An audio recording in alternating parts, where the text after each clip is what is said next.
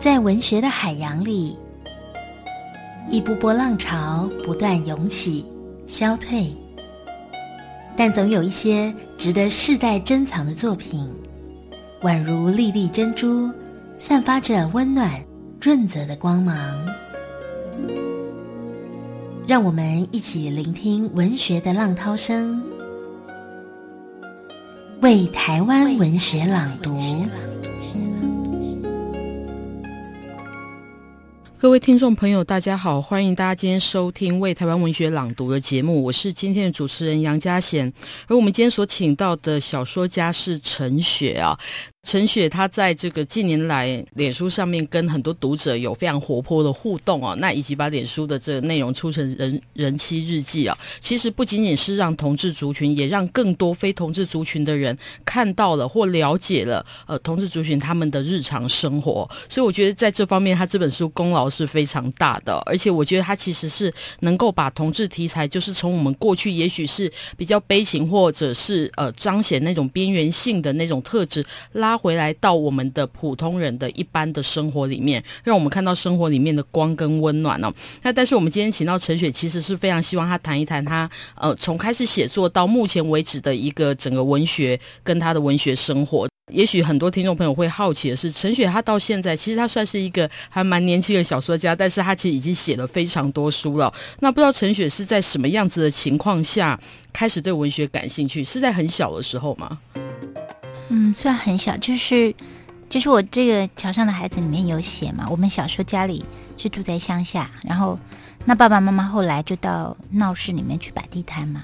那所以第一个就是小时候我们住的那个乡下的小村庄里面，其实有几个人很会讲故事。一个是我邻居有一个阿伯，他就是专门是讲那个《三国演义》，他是家里都会做那种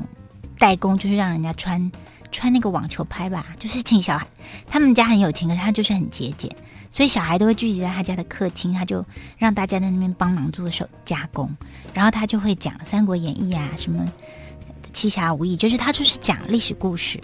然后我小时候，因为我们家爸爸妈妈不在嘛，那就我们跟弟弟妹妹，那我都会跑去他们家帮忙做加工。其实我主要就是想去听他讲故事。那时候。我们住乡下，其实没有什么课外读物，嗯，那大概就是课本嘛。那我其实我从小非常喜欢听故事，就是去听这个阿贝讲，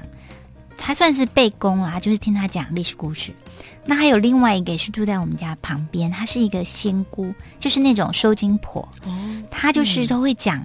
其实他大概都是讲一些那种神仙鬼怪。我后来发现，我长大以后在读《聊斋》，发现他讲的都是《聊斋》的故事，所以我小时候就对。聊斋，还有就是仙姑很喜欢讲那个天庭上面的什么那些王母娘娘怎么样，然后就把他把整个天庭的的那个结构，就在我们每天去帮他，我都去帮他扫地，然后他就会帮人家收惊。在这个过程，他就去讲了非常多神仙鬼怪的故事。嗯，那另外一个其实就是我妈妈，我妈妈她她喜欢讲爱情故事，那她书读的不多，可是她就是会读一些。我觉得应该是罗曼史吧，就是像琼瑶之类的。嗯，所以我小时候读了琼瑶之后，他讲给你听嘛。对，我因为他会教我们算读书嘛，嗯、那我妈妈就会他。他其实非常可爱，他就会画那种少像少女漫画，嗯，他就会在我的小黑板上先画一个男的，一个女的，嗯，然后他就讲一个爱情故事给我听，嗯，所以我小时候还没有读很多书的时候，其实就是听了非常多故事，嗯、然后，然后我自己好像非常，然后也会像爸爸在那时候在做木匠的时候，呃，会有那个廖天丁，就是他们都会听广播，嗯，那我非常的喜欢听广播，因为那时候我们家好像还没有电视，所以我就。从小就是喜欢听各式各样的故事，嗯，嗯，我觉得我的文学启蒙其实是说书人的传统，就是听人家说故事，然后我自己也会在学校会说故事给同学听，然后弟弟妹妹，嗯、因为爸爸妈妈常常不在嘛，嗯、所以我觉得我整个文学养成其实是在一个说故事人的传统，就是听故事、说故事，因为没有书可以看，所以所以你你大部分就是一直在编造故事，比如说因为那些。说说故事的人，他们其实都是即兴的。嗯、他们以前这种口耳相传的故事根本没有文本，阿贝根本不识字，所以我就很着迷，说他们他们懂得用说故事来吸引小孩子帮忙。可他每一天要在结束或者是明天要开始的那个起承转合，我觉得是非常引人入胜。嗯、所以我觉得我的文学启蒙应该就是这个听故事。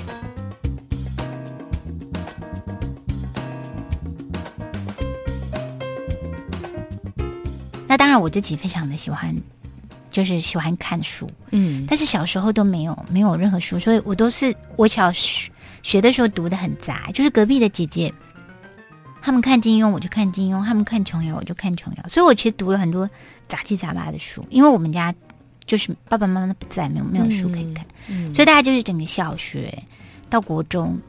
一直到国呃国中三年级什么，我才开始自己有自己的钱，然后而且我们就搬到丰原去了嘛，就附近有大的书店，才可以去买书。嗯，但等到我可以开始自己读书之后，其实我就非常快的进入一个文学的世界。我觉得那是因为我小时候已经累积太多故事的资本了，这样。对，因为我想说，这种我觉得这个说书人传统其实很有趣哦。因为其实，在像现在的青少年或小孩，其实大家从小，如果你说问他什么时候开始对文学感兴趣，很可能就是直接从书本开始。那种听故事的这个事情，我记得我小时候还有什么吴姐姐说历史故事，那时候录音带就爸爸妈妈会买给小朋友听。那你那个时候在说给说故事给弟弟妹妹听的时候，里面都有一些已经是自己编的故事了。那你会编哪方面的故事？我那个时候不是只有说给弟弟妹妹听，是说学校有一个说话课啊，哦，对，对对，然后一个礼拜一次嘛，然后就大家就会上去说话。那我就是上去就说了一个，可能就是阿贝说的故事。嗯，那我当然是把它说的比较儿童，嗯，就就大受好评。后来很很荒谬，就我们好像大概一年的时间，每一个礼拜说话课都是我去说。那我想，我小时候因为爸爸妈妈常不在，我们家也算是有一些悲剧，所以我觉得我非常的想要吸引别人注意，就是希望别人可以喜欢我，嗯、所以我就会自己回家绞尽脑汁去把，比如说历史故事啊、鬼怪的故事、妈妈的爱情故事，把它作为一个，我觉得我小时候大概就是我会有编造的能力，就会编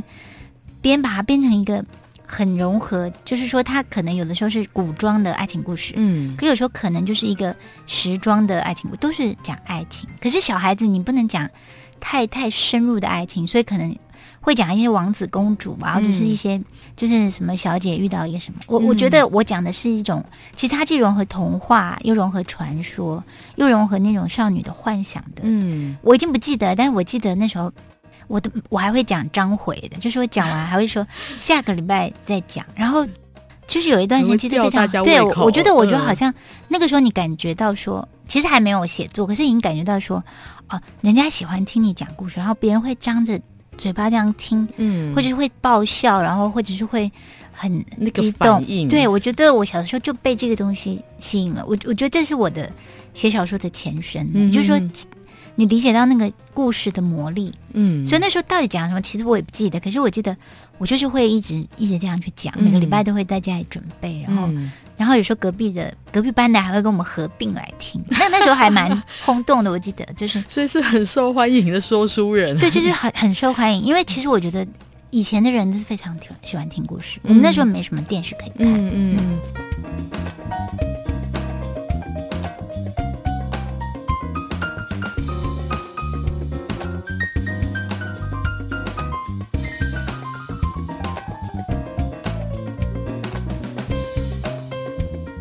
你从这个听故事到自己讲故事，到什么时候会开始想说，那我也可以来写故事呢？国中，呃，我记得国二还是国三，那个年代我有点不记得。嗯，但就是说，我记得我们家那时候开店，开服装店，嗯，家里有订《中国时报》，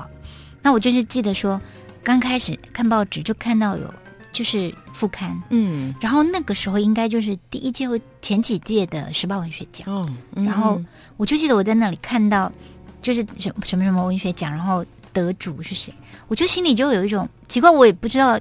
为什么，我就觉得说我有一天我也要，我也要变成这种人。那那时候这样，这种人是什么？其实就是作家。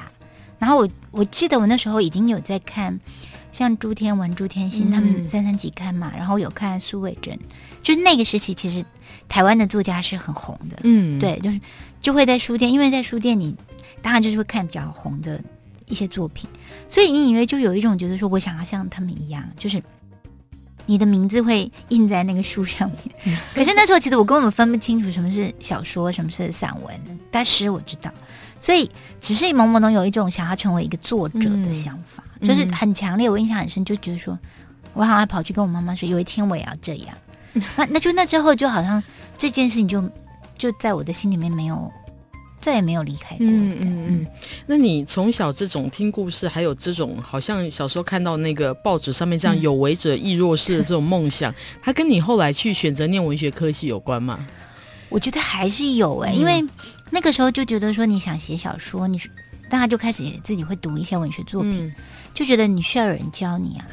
那我在考联考的时候，其实我们。我想我们这辈或者你们也一样，就其实我们搞不清楚那些科系，嗯、只是看有中国文学系就觉得哦，那一定是教文学的。嗯，那而且我很笨，因为我其实想要到台北，我们家在台中嘛，嗯、所以我就想我要报一个台北的学校。那我不知道，我以为中央大学在台北，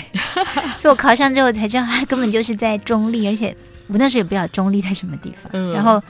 读了中文系才发现，根本。除了红，好像就只有读过《红楼梦》吧，嗯、就是根本没有想象差很多，差很多。所以，所以其实我刚开始一年级就几乎就要休学了，嗯、就是因为我们学校是特别重视什么文字、声韵、训诂，然后又对义理啊，嗯，我根本完全拿那个东西就，而且那时候心里觉得这不是我要学的是写小说，怎么没有任何一个人教我们写小说？嗯、所以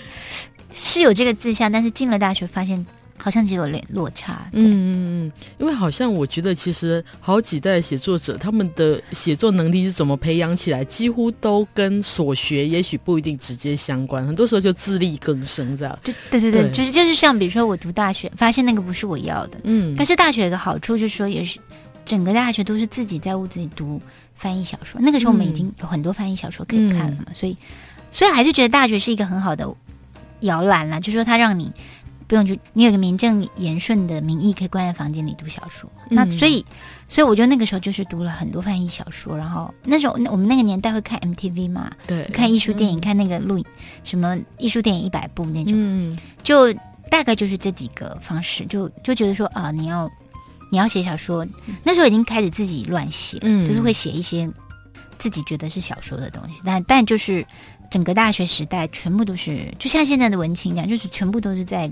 看影展、看电影，然后一直一直读翻译小说，会借钱啊、存钱去买很多书这样子。嗯嗯，那、因为我觉得校园可能大学校园它提供其实就是一种自由的空气吧，嗯、就是而且尤其是我觉得稍微有点叛逆的孩子，大家都会想说我要离家远一点，对对对，就要去念书，对。对，因为你这样才能够过自己的生活，而且其实才有一种不只是生活上，我觉得也包括是精神上渴望独立的。那种感觉，这样子，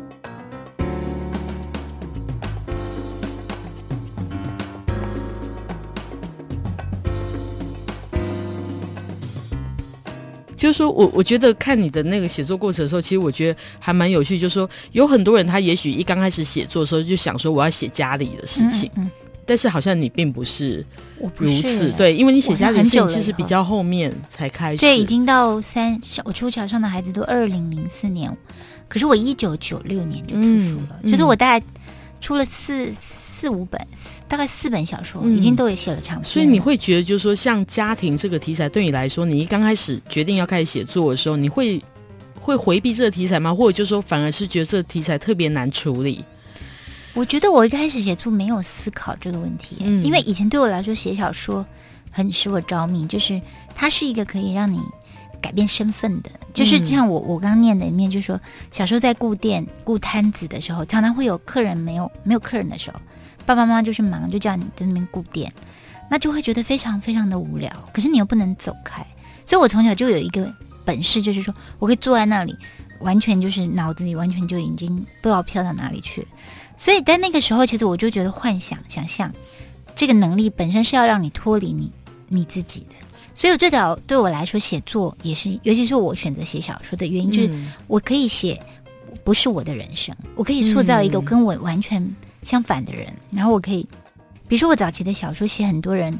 男女会在夜店呐、啊，然后他们过着很放浪、很颓废的生活。可是我本人其实就是在乡下一个村姑，就是就是 算是就是一个一个很很台的女孩，嗯，然后基本上没什么能力过夜生活，而且其实我非常宅。所以我早期都是把写作跟自己做一个很强烈的切割，就是说，嗯，正是因为可以跟自己不同，我才热爱写作，我才会觉得很喜欢写小说。嗯嗯。那可是我会开始写跟我自己有关，其实就是我写的这这段里面讲我去洛杉矶。嗯。所以因为一个演讲，后来反正就是我朋友让我在洛杉矶住了一段时间。那其实我在三十几岁来台北专职写作之前，其实我工作我都一直一直在跟家里在帮家里赚钱，这样，所以生活一直非常劳碌。那去洛杉矶的那个时候，刚好就是。我就是在骗家里的人说我要去洛杉矶当驻校作家，其实就是，然后我的朋友还帮我弄了一个假的证明，其实就是我非常想要专职写唱片，可是家里没，因为我是长女嘛，而且也就算是不是很在，而且他们觉得写小说是在干嘛，就是没有赚钱，所以我在洛杉矶的时候，呃，我我印象很深，它就是有一个花园，然后我每天就我就带一个笔记型电脑，就想啊，我现在是全职作家，我要写。可是我我不知道我要写什么，我每天就在那边乱打字。可是我印象很深，就是在一个完全，你看那里都都讲英文，我英文又不好。然后可是那里是一个非常安静、非常漂亮、很他们那种独栋的房子，跟我们在台湾，在而且我是住在一个夜市里面，是很很乱七八糟的地方。可是我觉得好像因为你完全被抽离到了一个异国，然后你你你现在不用再负担家庭责任。在那个时候，我觉得我反而就想起了我小的时候，我们家。在丰原的那个闹市里，在一个桥上面，最早爸爸妈妈是卖录音带，嗯，那个画面就很像是那个《清明上河图》，就是说，在我脑袋里，我我看到的那个画面，我赶快把它写下来，就是许多的摊贩，然后一摊一摊的，这边卖什么，那边卖什么，然后我看到我自己，然后看到爸爸妈妈，然后看到那个整个街景这样子被造起来。嗯、其实我年轻的时候写的东西，其实不是写实，我我我不喜欢写实。可我那时候脑袋浮现的那个东西，让我很想赶快飞快写下来的时候，我突然意识到说，哦，我的写实能力其实很差。然后还有就是，我为什么从来没有写过我童年的事情？我觉得，就是因为我年轻的时时候是想要用写作来改变自己，嗯，塑造另外一个自己。可在那一刻，我我等我整个人已经到了一个异国，我已经不是我自己，而且我已经有一个陈雪的身份的时候，我觉得我仿佛好像才有一个机会看到说啊，原来。我自己过往的人生里面，其实就有非常多的故事。那这些故事当然可能，它糅杂了许多我并不愿意去回想的，或者是对小孩子来说，一直忙着赚钱，家里是在夜市里，这个事情并不浪漫，嗯、不不甚快乐。然后就差不多是这样吧。就是说，反而我是到三十几岁，而且已经在我快要专业写作之前，就是我觉得这个决定想要写桥上的孩子小时候的这些经验，我觉得它促成了我。第一，比如说他，他促成了我改变，比如说我学习去做写写实的练习，嗯、然后促成我去碰触我的童年、我自己的身世、嗯、我的阶级，嗯，然后我的家庭跟父母所在的那个比较中下阶层的世界以后，他也促成了我决定说我要专职来写作，因为我觉得你要来对付这些主题，可能它需要一个非常大规模的时间来练习。比如说那时候我花了很长很长的时间学习。写写实，然后也把我早期比较那种比较魔幻的，然后就是我早期其实文字也是有一点华丽那些东西，我几乎把它全部丢弃，就是在我三十一到三十三岁那几年。嗯嗯嗯。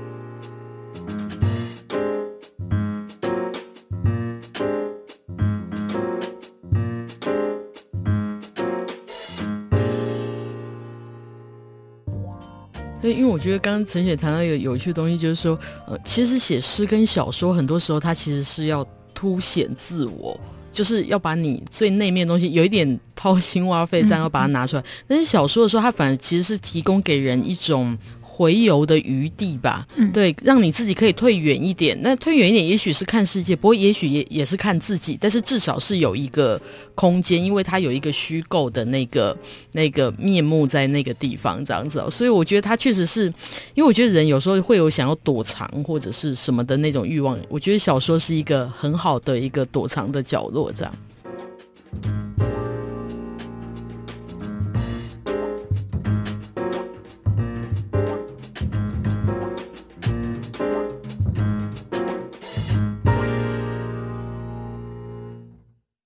我为你朗读，陈雪，桥上的孩子，节录。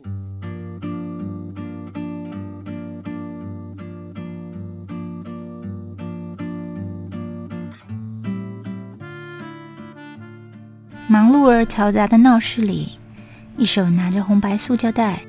一手拼命把客人递过来的货物包装起来，一手收钱，一手找钱，时而跟客人讨价还价，时而留心有没有人趁乱偷东西，还要注意远方有没有警察来取缔的买卖过程里，女孩很小就学会了将自己随时抽离所处环境的本事。她有时跳跃进人群里，化身成那些青春洋溢、衣着漂亮的女孩，仿佛是她在逛街买东西；有时她混进和乐的家庭里，变成爸爸妈妈牵着抱着的小孩，兴致勃勃地要买这买那，吃着冰棒糖果，不断地撒娇。有时他远远逃离这纷乱的闹市。进入一个非常安静、广大的神秘古堡，在那儿，他成为忧郁而孤独的公主，在等待骑着白马前来营救的王子。有时，他是只轻快伶俐的小鸟，飞入森林唱歌跳舞；有时，又成为海里遨游的小鱼。它飞升到这桥的上方，接近天空，盘腿坐在云端，向下俯瞰。可以将它脚下的世界看得非常清楚。这桥不到两百公尺的长度，连接着两个热闹的街道。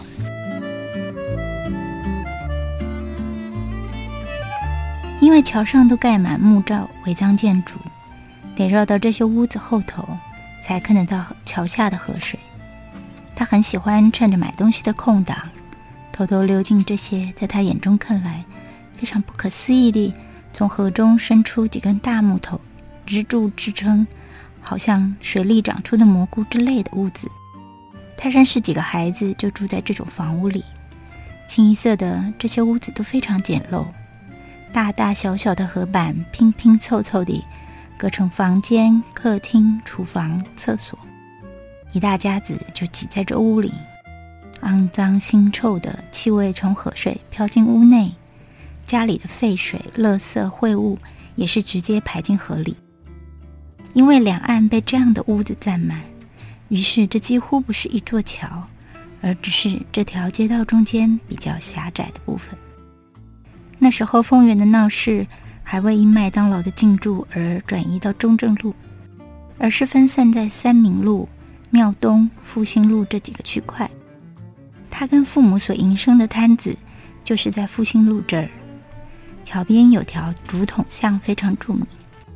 竹筒巷里卖的南北杂货、糖果、粮食、衣服、鞋袜，店面都非常小。一条几百公尺的狭小巷子，挤了上百家小店。年节时客人多到，常有人被挤得大呼小叫。他常被父母差遣到这儿来换零钱买东西。那充满了各种。食物杂货的狭窄巷弄，总是给人一种难以言喻的神秘氛围。竹筒巷在他高一暑假被一把无名大火全部烧毁，现在变成公有停车场，连带旁边他经常推小车去卖东西的菜市场一并都被征收了。女孩的父母在这条路上营生，从卖盗版录音带、跑警察的流动摊贩，后来转卖过工厂倒闭。廉价收购来的布鞋、球鞋、网球拍，买过各式各样，四处找来的导电货。后来开始租一个固定地点卖女装。那个地方原本是隔壁舶来品店旁边的车库门口。一开始在父亲自己拼装的三轮车后的平台，摆放堆积几公尺高的衣服。女孩经常被淹没在衣服里，假装自己在游泳。后来车子平台不够大。就用铁架铺上几张三合板，做成更大的台子，让客人可以围绕着这个平台挑选衣服。女孩跟父母都站在台上，俯瞰着汹涌的人潮。之后，房东拆掉了车库，盖了个简陋的铁皮屋出租。他们就跟另一个卖皮鞋的波波合租了那个小店。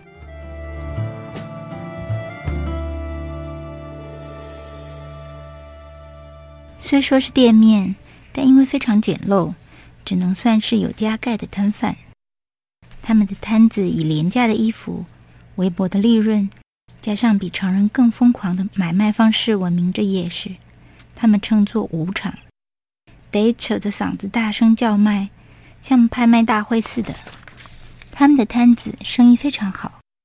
几年后，房东将铁皮屋改建成正式的店面，其实还是铁皮屋，但店面加高加大，房租立刻翻了几倍。小学和国中时期，因为长期的叫卖吆喝，女孩子经常都哑着嗓，人们都忘了她原本的声音是什么了。因此，女孩无法参加合唱团。其实，女孩的声音非常好听，唱歌说话都该是甜美动人的，但那已经是梦里才会出现的声音了。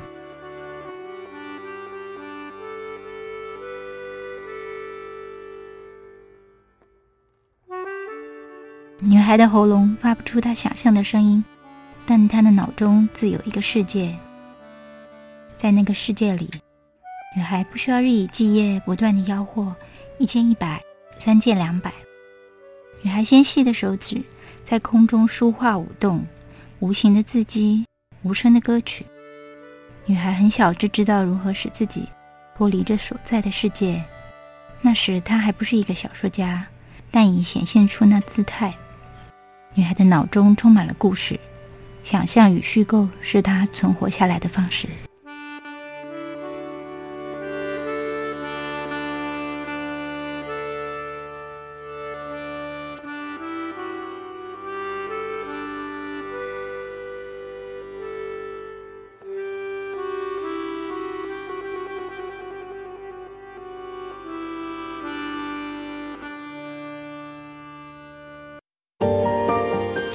众朋友，作家们的对谈与朗读是否触动了您心底的那根弦？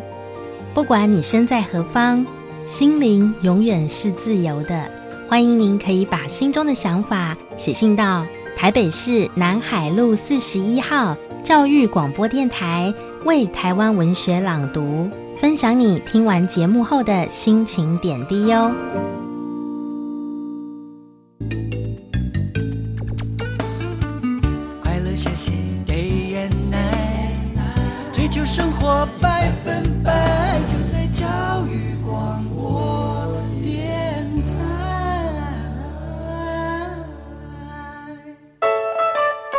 里是国立教育广播电台，我是方山，欢迎收听《为台湾文学朗读》。秉烛夜谈。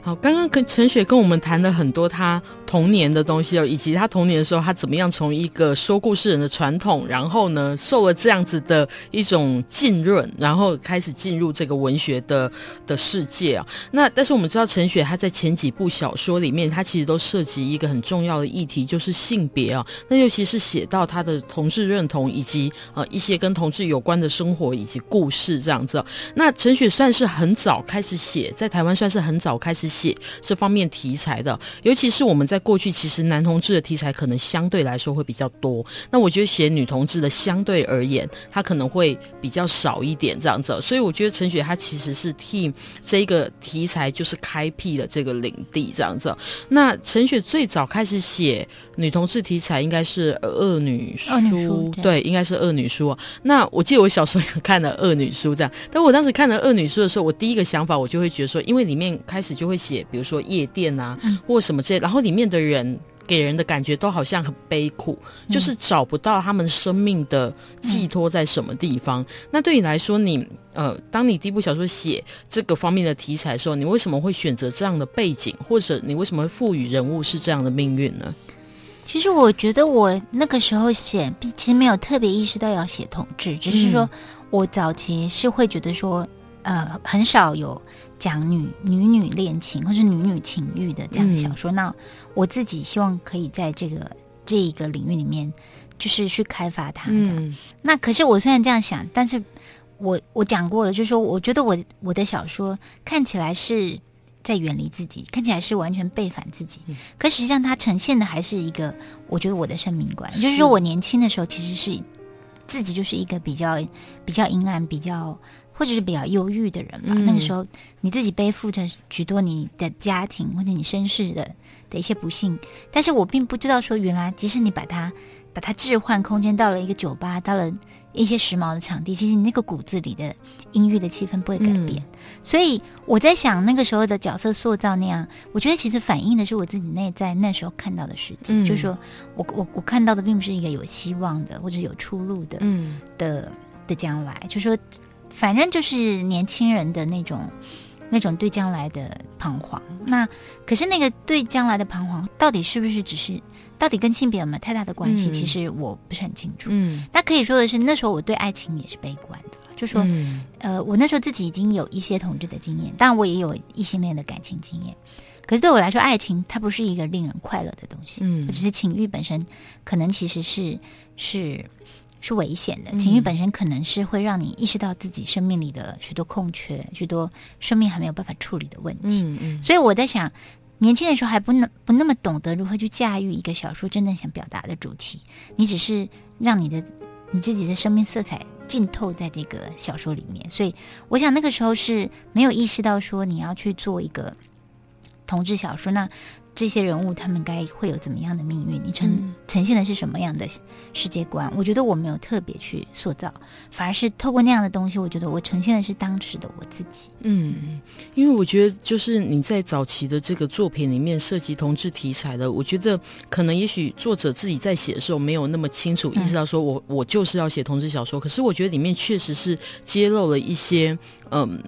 同志的一些处境。我还记得在那个。他们呃，蝴蝶那个小说里面，嗯、我记得他就里面就是那个丈夫，他好像有就跟那女主角就讲到说，你们能结婚吗？或者就说你们去生你们自己的孩子好了。嗯、对对对，但是他就是看准你们没有办法生自己的孩子，所以用这个话去刺激他这样。那我觉得这个话其实到现在来说，其实都还是很多人的困扰这样子。嗯、然后再就是说，在很多同志小说里面，就是说当然我们现在用同志小说这个词汇，我觉得其实是一种。方便称呼，其实很多好的小说，它是没办法只被这一个名词所框限的。嗯、那在这一些处理同志经验的小说里面，其实常常都会提到一个，比如说认同的挣扎，嗯、呃、的这个东西。这样，那你觉得你自己经历过这个东西吗？我自己的认同挣扎到，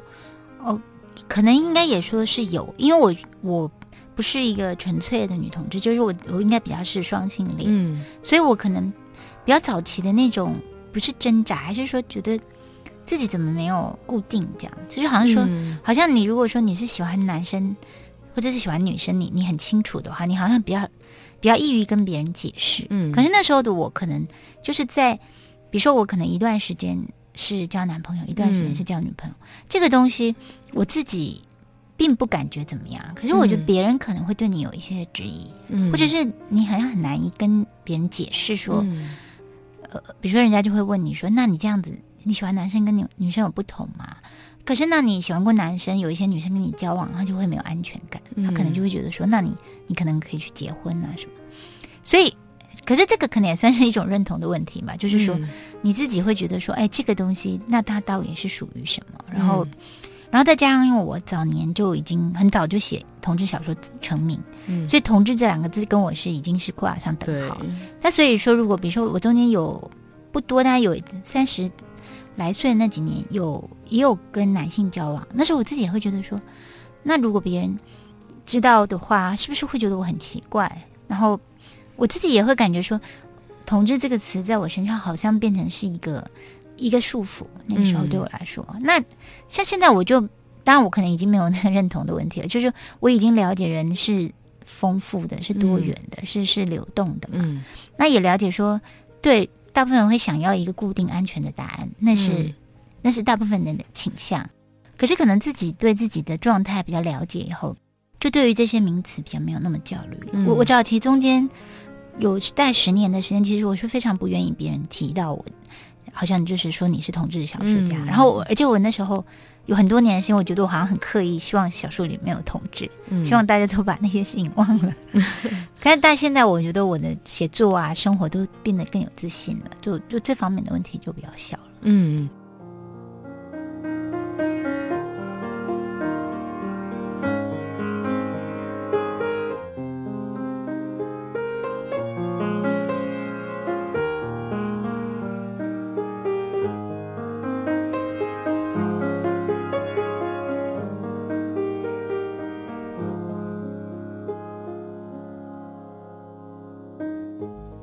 因为我想可能关于这个认同问题，可能在台湾就是说，过去他可能被分成异性恋或同性恋，然后就是说我知道在一段时间里面，其实，在双性恋可能会被人家认为是他是不纯的，或者是比较跳，对对对对，好像他侵犯到这个不管是异性恋或同性恋的那个纯粹的领地哦，嗯、所以我觉得像这种人的情感其实是自由的流动的，这个我觉得其实一直到近几年大家才比较接受这个东西这样。像现在你自己写，比如说人妻日记这个东西的话，嗯、那你自己会觉得就是说书写跟生活之间的那个界限，还是你觉得其实是不需要有界限？就是你你会，但就说你在写这些东西的时候，也许就已经不那么介意读者也能够分享你的生活，嗯、但是对你来说，你会不会觉得就是这个私人性哦在里面是模糊的？我觉得，因为这是脸在脸书上产生的一个书写行为嘛。嗯，我不把它当做是一个创作，嗯、我我把它当做就是说，像一般人，他们也会分享他们自己生活里的一些事情这样。嗯、那我们长期的工作就是在写作，尤其是在写小说，我们长期其实就是在使用虚构这个这个动作，嗯、长期在在编造情节。那所以，变成说我我觉得可以有一个地方让你写写你自己真的发生的事，我觉得对我来说是蛮舒压的，或者说它它蛮有意思的，就会让我觉得说。好像在那个状态底下，当然你，你脸书的书写还是经过挑选的嘛。你你要写多少隐私，你要把它写成怎么样，嗯、这都还是可以控制的。嗯，可是我就觉得我在那里写的时候，我我其实就没有那么介意说，嗯，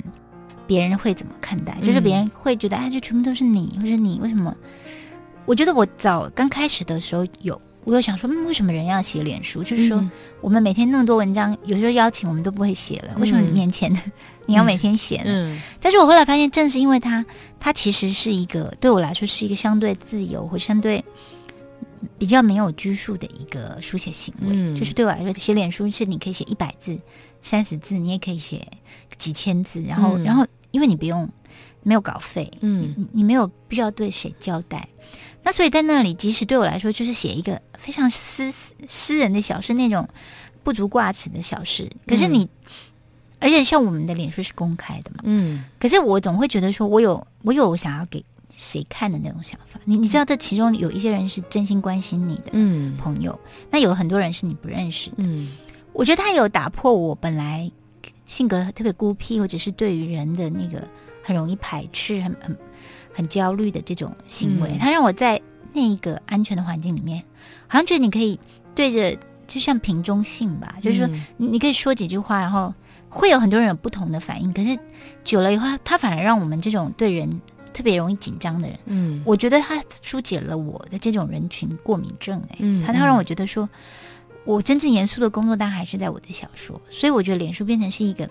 就是人总他的私生活，人总他私底下的一面。那这个私底下的一面，反而因为我们平常都没有在跟人家来往，我觉得在这里暴露这个私底下一面，让我感觉轻松。我我想，脸书对我来说，就是因为它自由，它轻松。那我觉得我可以自由而轻松的去选择我要对谁说多少，说多私密的话。那这个东西，所以我对脸书的看法其实是蛮正面的。我觉得它也给了我这种正面的力量，让我。相对回到我的写作的时候，我觉得我更有一个区隔，就是说，嗯，就是你心里你的心事，你的你刚刚讲的那种，像张爱玲讲的那个，你的那些叽叽喳喳，你已经说了，所以你你可以更安静的回到你自己的创作里面。嗯嗯嗯，所以因为我会觉得，就是说这个。很多时候，也许我们常会觉得说，作家好像是他分享自己人生，然后他把温暖给他的读者。那但有时候你不知道你打动了谁，嗯、那有时候你被被你打动的那些多少人当中，有时候会有一两个人，他把他被打动这个讯息回传给你的时候，嗯、其实你会觉得怎么说？我觉得这种讯息有时候也会回过头来给作者本身一种温暖，这样对。我觉得它是互相的。那这个东西可能在网络时代里面，它可能更容易能够传达这一份温暖的关心吧。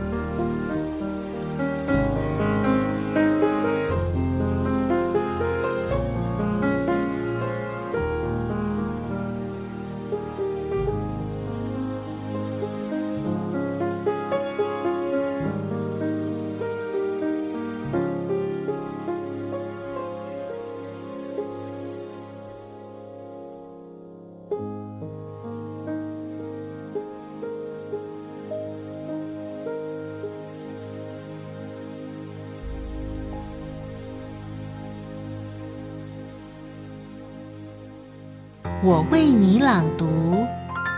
陈雪，桥上的孩子，节录。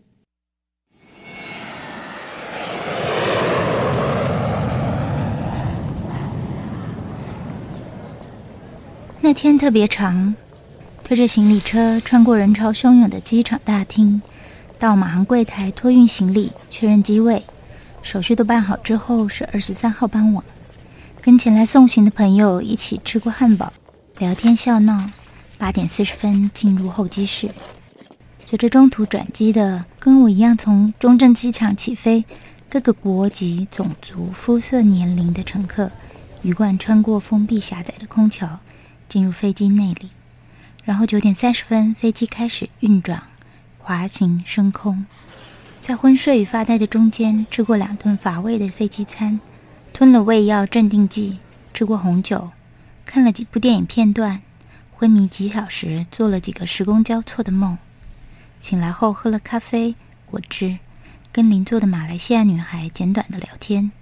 拿出背包里的小说随意翻阅。十几个小时的飞行里，我不知多少次站起来到走道上闲晃。经过了十四小时的飞行，飞机终于降落。空调故障耽误了一些时间才下飞机，忐忑地过海关，然后再推着行李车倒入境大厅。没有带手表，也不知经过了多久，还没看到天空，分不清时序的变换。身上只有薄薄的格子布连身背心裙，感觉到了。我推着行李车上坡道。听见一个熟悉的声音：“小东西，我在这儿呢。”我抬起头就看到你了。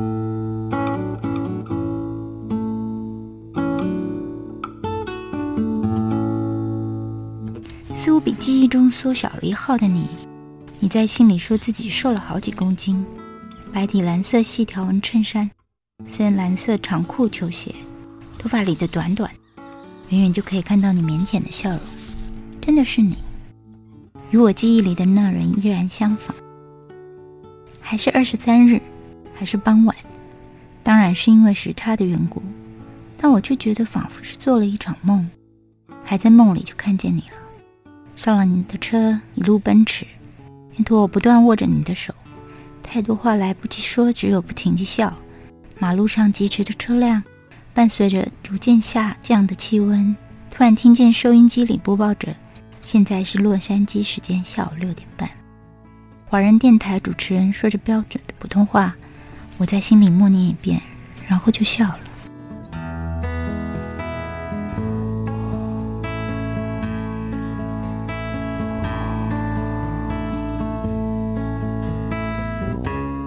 来我不在台湾，我在洛杉矶呢，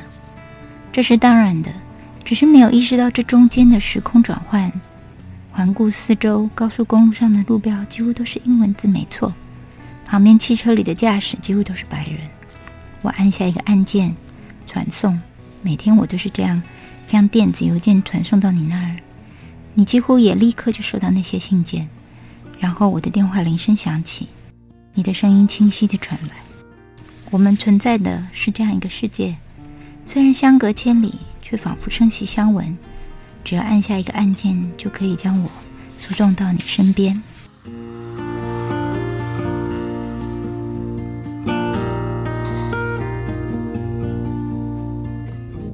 那些过程仿佛都消失了，那些白天黑夜两地相隔八个小时的时差，仔细换算的时间，你是晚上十二点，就是我这边的下午四点，不知道该说晚安还是早安。你总弄不清我吃饭了没？我几乎是要跟你说过话才开始我的一天。错乱的时间，分沓的记忆，消失在你熟悉的举动里。我既不是在台湾，也没有在洛杉矶。我既不曾搭上飞机，也就没有下了飞机。不只是因为时差的缘故，我总是觉得恍惚。当时我遗留了什么在你的屋里？此刻我又忘却了什么在台湾的机场？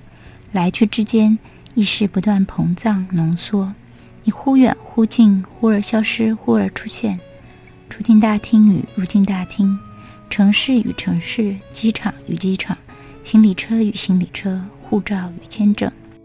二十三日并非以情节串成，也不照时间铺排，而是以相同符号、不同文字的物件，跟顺序相反的动作，剪接拼贴而成。梦境现实已没有界限，时间或加或减，延长或缩短。我乘着飞机到达你所在的城市，那一天非常漫长，也无比简约。